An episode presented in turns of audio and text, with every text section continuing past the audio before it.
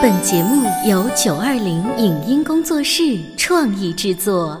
《潮爸辣妈》节目版权归合肥市广播电视台所有，任何未经允许的传播行为均属违规。欢迎与九二零影音工作室沟通合作事宜，电话零五五幺六三五零九三五六。你有你的钻石金龟婿策略，我有我的全家海岛游计划。你扛着单反泡妞马不停蹄，我为孩子捕捉成长的美妙瞬间。你忽略我的魅力，我会证明这是谁的时代。你否定我的生活态度，我决定我的人生蓝图。帅哥俊男靠边站，有了宝宝的潮爸魅力更爆发。窈窕美女靠边站，有了宝宝的辣妈魅力更火辣。我是辣妈，不是老干妈，我为自己代言。我是潮爸，不是太阳能浴霸，我为自己代言。潮爸辣妈。本节目嘉宾观点不代表本台立场，特此声明。每个人在婚姻生活中都或多或少隐藏着一些小秘密，而这些秘密在对方看来，他们只是看破不说破，纸包不住火。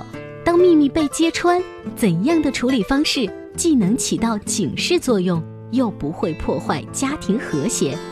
如何让这一些不能说的秘密朝好的方向发展？一个铁盒子，床缝中间。男人车子的后备箱里都藏着怎样的秘密呢？欢迎收听八零后时尚育儿广播脱口秀《潮爸辣妈》，本期话题：不能说的秘密。欢迎收听八零后时尚育儿广播脱口秀《潮爸辣妈》，大家好，我是灵儿，我是小欧，大家好，我是开心可乐爸。今天啊，我们聊的话题啊，其实是蛮有火药味的。你光听我们这个名字就知道了，我们的名字叫做“我不说，不代表我不知道”。这个话如果换成你们女人说，会不会更有杀伤力？你说一遍。我不说，不代表我不知道。宫廷戏，有没有那个 感觉？是，今天为什么我们聊这话题呢？其实不管是丈夫也罢，还是妻子也罢，这句话放在两性的任何一边都很合适。哎，你一开始就已经把火药味提到一个，就是背后好像有很多的背叛、不忠，你知道吗？很阴谋，阴谋对。但我不是，我我觉得你。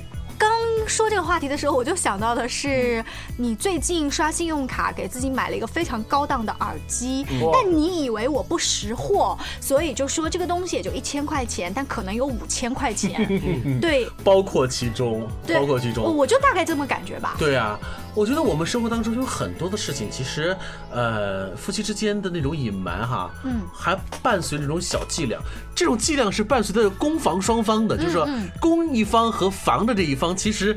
彼此是看破不说破。我们要看什么事儿？如果我刚才说的耳机这事儿吧，我暂时不说，你却说破了我最近买了一个包，价值多少多少钱的话，那我就会把说，你以为那个耳机多少钱我不知道吗？对呀，哎，开心哥吧，你平时和你老婆之间有没有这种你不说又不知道这样的事情呢？哎呦，最讨厌的一点就是在家里面，我喜欢买 CD，然后他会感觉我那个工作台上面会慢慢慢慢垒起来，CD 越来越多。原来也许只有十盘，会发现哎，怎么越来越高？然后呢。我最讨厌他一点，就有时候他妈在家时候讲，你怎么又买 CD 了？他当着他骂我，好讨厌。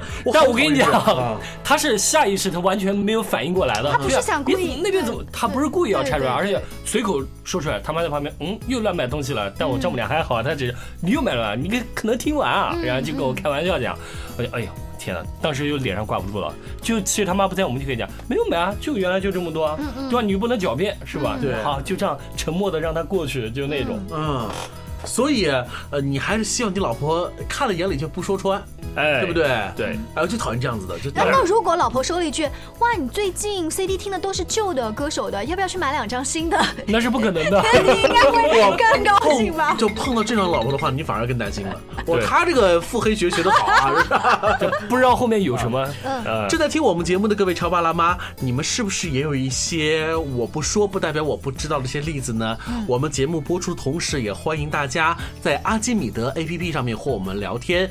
呃，下。下载阿基米德，然后搜索“潮爸辣妈”，关注我们此时此刻正在直播的节目，你就能够加入到我们的直播群当中了。嗯，呃，还有一些情况是，比如说老公借兄弟钱，嗯，然后我明明知道，但是我故意没说，因为我觉得，呃，可能是你朋友有难，然后你作为兄弟情要帮助他，你也没有想让我担心或什么，而且你拿的是你的薪水的那一部分，也没有动用家庭的公用的基金或者什么的。如果你有一天主动来跟我说的话，呃，我就是再大方的说，哦，可以啊，你的朋友嘛，也是大家的朋友或者怎么哎，样。但这件事我就不太懂了。嗯，既然借钱了，那肯定很隐蔽性的一个行为啊，就怎么会知道呢？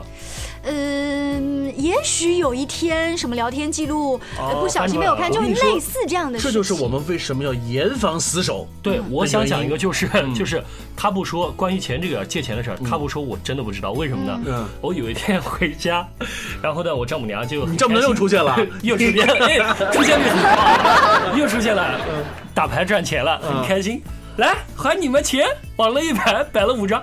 还我什么钱？我心里面在想，还我什么钱？你又没找我们借钱。然后老婆，然后看了他们一下啊，然后一看了一下我，对我们啊三个人在旁边，当时就盯盯住了，你知道？我老婆看他妈，然后一看一下我，呃这，是一个那个漫画，就三个斜线。我丈母娘是那种神经大条的，就没有心机那种。嗯，给你钱你也不要收着，然后说哦哦好，那我收着。所以我没讲，我呃，没讲你丈母娘呃找你老婆借了五百块钱打牌。呃，打牌这事儿你根本就不知道，完全不知道。他要不还这钱，你根本就不知道这事发生了。对啊，啊。你看，因为钱的事情的话，就会引起很多不一样的意见。嗯。像刚才开心可乐爸举的那个例子，有一些如果反过来嗯，是你借给你妈钱，我们作为媳妇儿的话，我可能就会给你爆掉了。爆掉了，为什么对，就因为为什么你给你妈贴补钱，你不跟我讲呢？啊，就是结了婚的人啊，尤其是呃老婆，特别建议就是为什么你对你妈妈比较好，对我妈妈就不好？为什么不能一视同仁呢？哎，那男的还是比较大度一点的啊。这样的女人能娶吗？其实，其实你看啊，同样的是，也许有一些听众会说，灵儿，你刚才举的那个例子跟这个意见是不一样的，就是兄弟有难你借钱这个这个事儿啊，呃，包括我们的听众现在可能也在给我们实时的留言，有一些老婆只要是关于钱的事情，一定站出来跟你着急，就是，嗯，我也不是不让你借兄弟，我也不是不让你给妈妈，但是你要必须跟我讲清楚，嗯，对不对？有这样子的的事情。是这样的，所以我们说了吗，正因为如此，所以我们要严防死守，完全不能让你们知道。如果你严防死守了很久，突然被我知道，那种感觉更不好。哎所以就会永远埋没下去。就是呃，当然了，其实我觉得啊，这个还是那句话，夫妻双方你们彼此之间的较量啊，和这种磨合啊，一定要要有一个规则。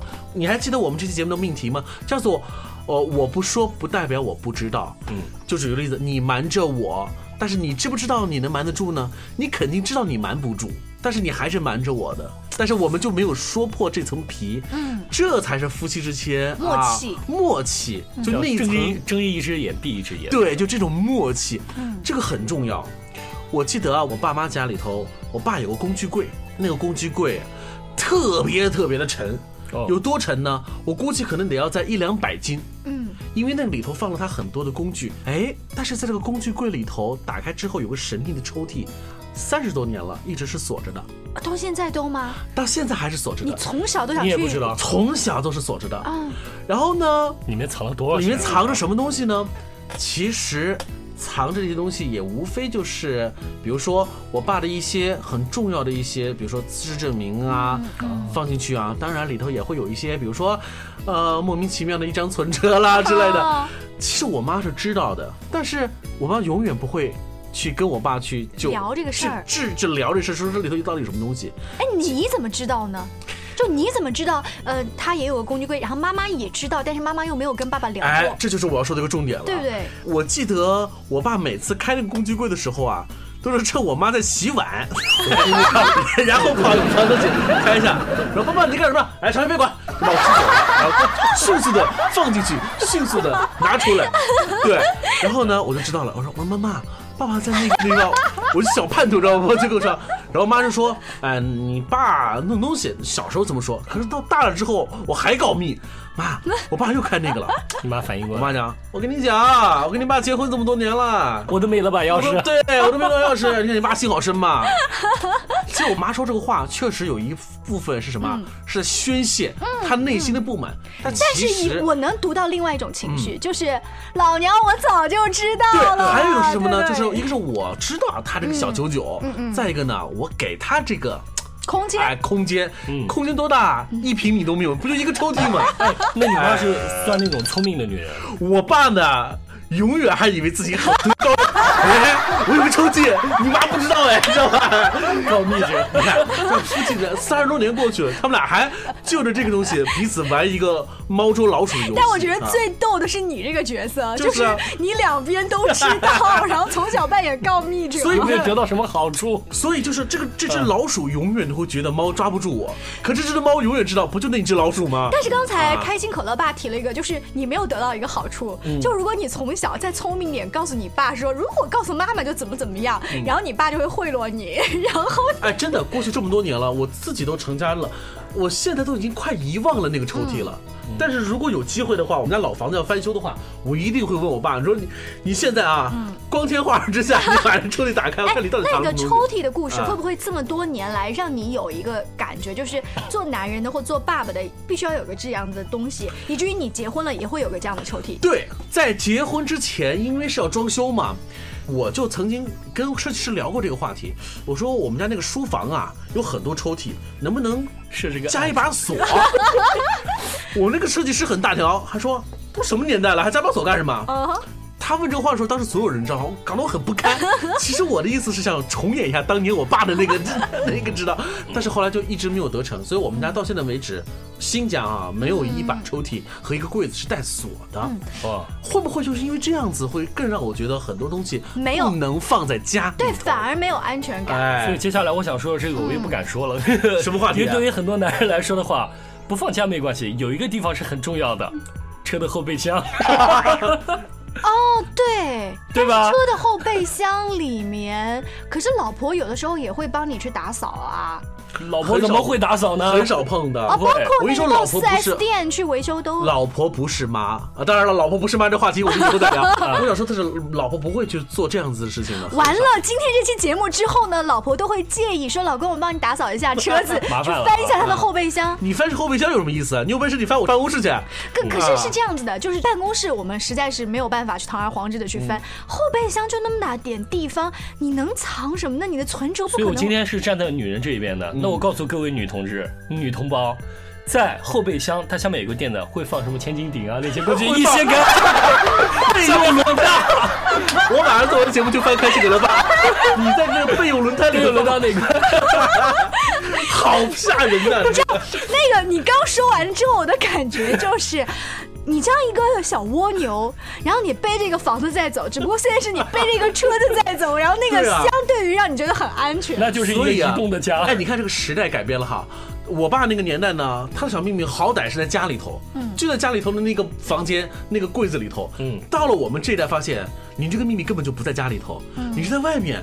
这个其实对于老婆来讲的话，并不是一件好事情哦。对，对于我妈来讲，她好歹能够掌控，那就是在这个房檐下嘛。大不了我就翘了。对于你的老婆来说不一样，对吧？这个车子有可能会开到任何一个地方去，所以你看时代变了之后，让我们女人更没有安全感啊，就是老公更难管、啊。我今天都说是站在女人这一边，你们又把这矛盾指向我了。那么关于我不说，不代表我不知道，你还有一些什么样的话题要跟我们聊？有什么草土呢？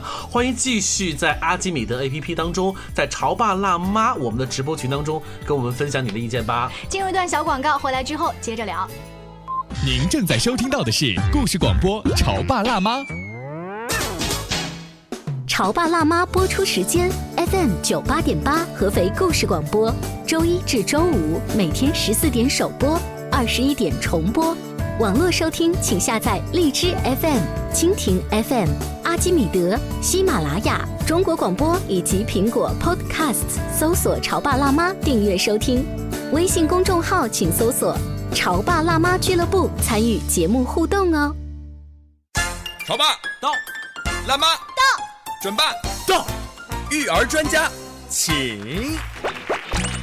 中国内地首档八零后时尚育儿广播脱口秀，陪你一起吐槽养育熊孩子的酸甜苦辣，陪你一起追忆自己曾经的小世界。潮爸辣妈。本节目嘉宾观点不代表本台立场，特此声明。每个人在婚姻生活中都或多或少隐藏着一些小秘密，而这些秘密在对方看来，他们只是看破不说破，纸包不住火。当秘密被揭穿，怎样的处理方式既能起到警示作用，又不会破坏家庭和谐？如何让这一些不能说的秘密朝好的方向发展？一个铁盒子，床缝中间。男人车子的后备箱里都藏着怎样的秘密呢？欢迎收听八零后时尚育儿广播脱口秀《潮爸辣妈》，本期话题：不能说的秘密。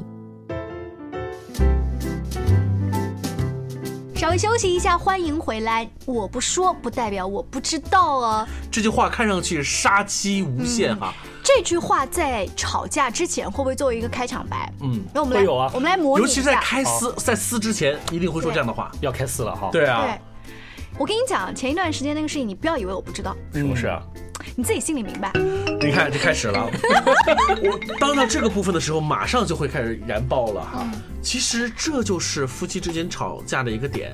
但是我想说的是，呃，如果你们不吵架，嗯。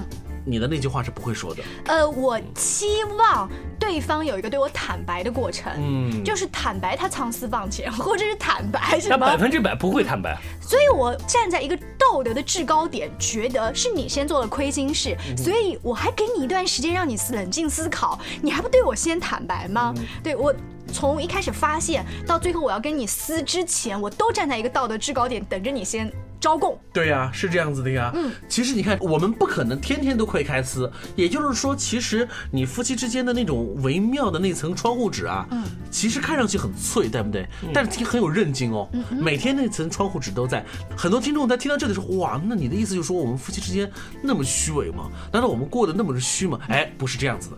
我觉得人啊，永远不可能活在这个阳光之下。阳光之下站着你还有阴影的部分呢。夫妻之间有些合理的部分的阴影，只要你们。之间维持的比较合理的那个互动，我认为是合理的，是存在的。那我可不可以就是我们来个大反转？我我不说，不代表我不知道，能不能变成一些好的事情啊？我给大家举一个什么例子呢？就是有一天呢，我先生要给我送花，但是他订的那一家花店，他的系统不知道为什么有一个 bug，就是我的手机号码会收到提前收到那个订单，说呃尾号是什么什么什么的女士，有一位先生会给你订了一个花，你将于明天早晨十点钟之前收到。好无聊。然后我看到那个以后，我就知道这肯定是他送的呀，但是我又得假装不知道。嗯。哦，第二天以后我还会说，真的是你送的吗？他还会开玩笑说：“不是我送的吧？估计是你家粉丝送的吧，或者什么东西。”其实就是我故意说我不知道，就能不能有一个这样子的大反转？当然啊，我觉得这种东西就是需要考量了你们之间的这种互动，尤其是考量你的这个情商。今天这期节目其实聊的就是情商的较量，嗯，不是吗？对他这一个故事，灵儿故事让我想到之前好像我是在书上我也看到，嗯，说一个老婆发现了她老公藏私房钱是在那个被单里面，然后呢拿了这个钱出去买了一个包回来，然后说老公你看我这包漂不漂亮？老公说哎这眼光不错是吧？我是从那被单里面不知道谁丢的钱把它拿走了，结果想起来，然后老公一下就吓傻了，三根线。但是他又没有拆穿说你为什么瞒着我对对对对。对，好聪明啊，真是。嗯，我如果是那个老公的话，我当时除了三根线之外，就是牙掉到肚子里自己往下咽。我都想去摸那把刀，所以下次要放在后备箱。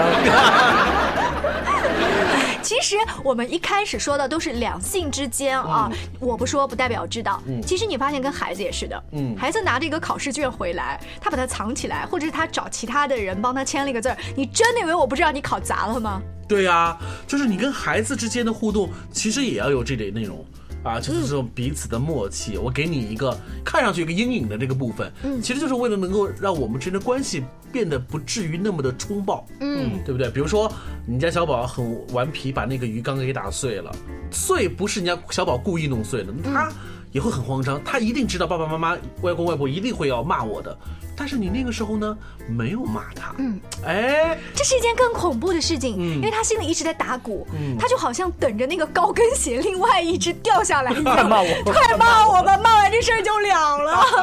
其实就是说，呃，我不说不代表我不知道，就是说我不会去说你，但是呢，我一定会让你觉得妈妈是掌控着这一切的。嗯，你刚刚举的例子，如果说这个妈妈我一直是一个很和煦的，就是宝宝你自己跟我承认鱼缸打破了，我们也不会怎么样啊，我们收拾好就行了。那这个宝宝他可能会觉得心里面不会一直打鼓，但如果妈妈一直是一个雷厉风行哒哒哒哒哒的，他就会比之前更加胆怯。我到底要不要说这件事情？对，嗯，尤其打破鱼缸这个还算是小事，尤其是以后考试和早恋这个事儿，嗯，大概是吧？是家里面人是最喜欢偷偷观察，等着孩子自主来 交代的交代的事儿。对，是啊，哎，之前听在节目当中你说过你家开心，呃，比如说开学有些困难，那都总是不愿意去去呃呃，其实你们摸准他的小心思了，比如说有可能真的就因为他玩不到某个东西，或者是有可能是因为老师嫌他，比如说说了他几句，嗯。你们得知了这个内情的时候，有没有跟你儿子说？你看，我知道这个原因了，应该没说吧？呃，没说这个原因，嗯只是还是想了解，从他嘴里面找出最根本的是什么，嗯然后再慢慢开导他。比如说，他说老师好像批评他啦，打了他小手啊、小屁股啊，我估计都很轻的嘛。嗯但我们肯定会站在老师这个角度告诉他，老师其实对每个。不听话的，或者做到他认为不够好的小朋友，嗯只是一个小小的惩罚。嗯他并不讲，你看你屁股也没有红，也没有烂，对吧？手也没有破。这老师只是告诉你不能这样，比如说中午不睡觉，这样做是不对的，嗯下次要改正。我担心的是一点的版本是什么呢？嗯是你对你来开心说，开心，我知道你不愿意上学了，那是因为老师骂了你啊，老师稍微敲打了你几下，你很害怕了，是不是不去？嗯当你问这个话的时候，孩子会怎么回答呢？孩子很自我意识、保护意识，如果这个时候启动之后，他很可能说不是的，你就等于你逼着他在说谎。对你逼着他在说谎，所以就是两性关系一样的，我不说是因为不想让你说谎啊，我明白这意思吗？给你一个说谎的机会我会。不会给你这个机会说的，对不对？你看，放在孩子身上，放在配偶身上，我不说不代表我不知道哎但是都成立。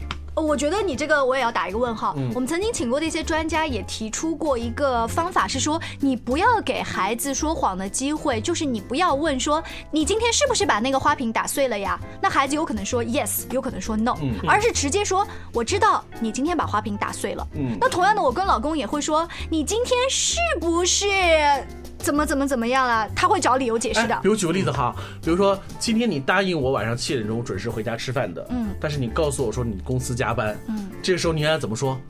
我知道你公司没有加班，对不对？难道会这么说吗？我当时说你怎么知道的？你哪只眼看到的？当然不能这么说，给你所以你要怎么说呀？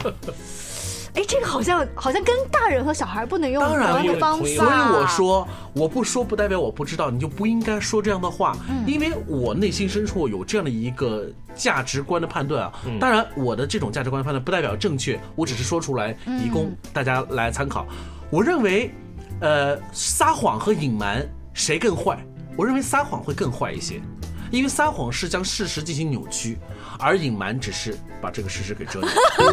我觉得都都不好，对不？对但是如果但是如果一定要你选择这个谎言和隐瞒，你会哪个呢？我可能会选择谎言，是我更加不能接受的。我觉得隐瞒的话呢，那个人会心里面有一个是是你没有问我啊，你问我的话，我就会跟你说实话，他会把那个罪过啊怪到对方身上有个心理。活动，对你没有跟我就这个事儿沟通而已，我我自己忽然想不起来说了。你要问我，我也会说啊。所以，如果你要问我如何处理这个，比如说夫妻之间的关系，或者跟孩子的关系，就是我不想给对方撒谎的机会，和给他一个撒谎的可能性。那我不说不代表我不知道这个事儿什么时候你才忍不住会说，他这个点是你们自己怎么掌握的？我觉得就是一就是你们之间的这个平衡被打破了。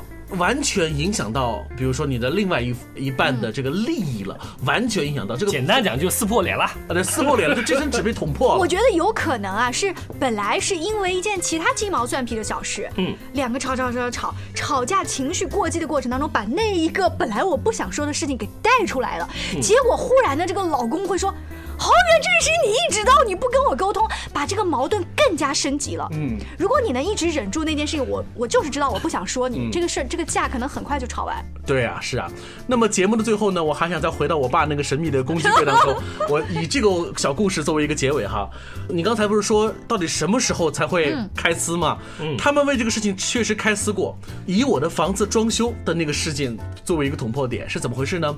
设计师说一开始告诉我说你的这个总房价，呃，装修房价大概是在十万啊，不带家具不带家电的就十万块钱。但是你知道装修这东西是没有根的，然后这里少了一个，那里多了一个。装着装着装着，到最后你突然发现，设计师告诉你说不行哎，嗯，你家还得要再加加钱。三万块钱进去，嗯，可是问题是我们已经完全按照十万的那个计划去运行了，嗯，那么短的时间之内告诉我说下个礼拜前你要交，嗯，没有那多余的三万怎么办呢？哎，二十四小时之后，我爸神奇的把那三叠钞票放在了桌子上面，拿去，然后呢，我说这个钱从哪来的？我爸说拿着就好了，你别管那么多。嗯，然后会不会加一句不要让你妈知道？没有加这话，我妈在旁边。哦，然后呢，我妈就说。哎，这个钱想想看都知道从哪来的。你那个工具柜里头，我终于知道有什么东西了。所以，我爸也就是就是那么很顽皮的一笑就过去了。但是他这个钱是花在了你妈妈也能接受，你也能接受。对，我的意思就是说，其实我妈，我为什么说我不说不代表我不知道这句话放在我妈上特别合适呢？因为我爸肯定知道那是我爸的私房钱。而且你爸在这件事情之后还会有一种小小的得意，就是你看我这么多年 存钱，最后还帮上儿子忙了吧？哎，对我爸接了一句话，不省从哪来这个钱呀？嗯，这句话有两层意思：一，他们老夫妻俩节省这么多年的钱；第二个。我不省这些私房钱，从哪来这三万块钱呢？一样的。所以今天我们为什么做做这期节目呢？就想呼吁所有的新时期的潮爸辣妈们，我们应该要正确的看待那一个灰色地带，那一个小小的工具箱，那个小小的工具箱。每家从你的祖辈到我们，甚至到我们的孩子辈，他们可能都会有那个工具箱，都会有那个锁的抽屉。现在我们还有我们的车的后备箱。谢谢，我们下期见，拜拜。飞离开了杯垫，我忍住的情绪在很后面。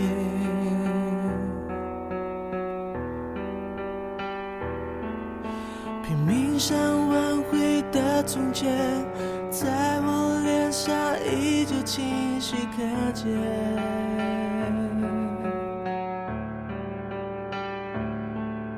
最美的不是下雨天，是曾与你躲过雨的屋檐。回忆的画面，在荡着秋千，梦开始不甜。你说把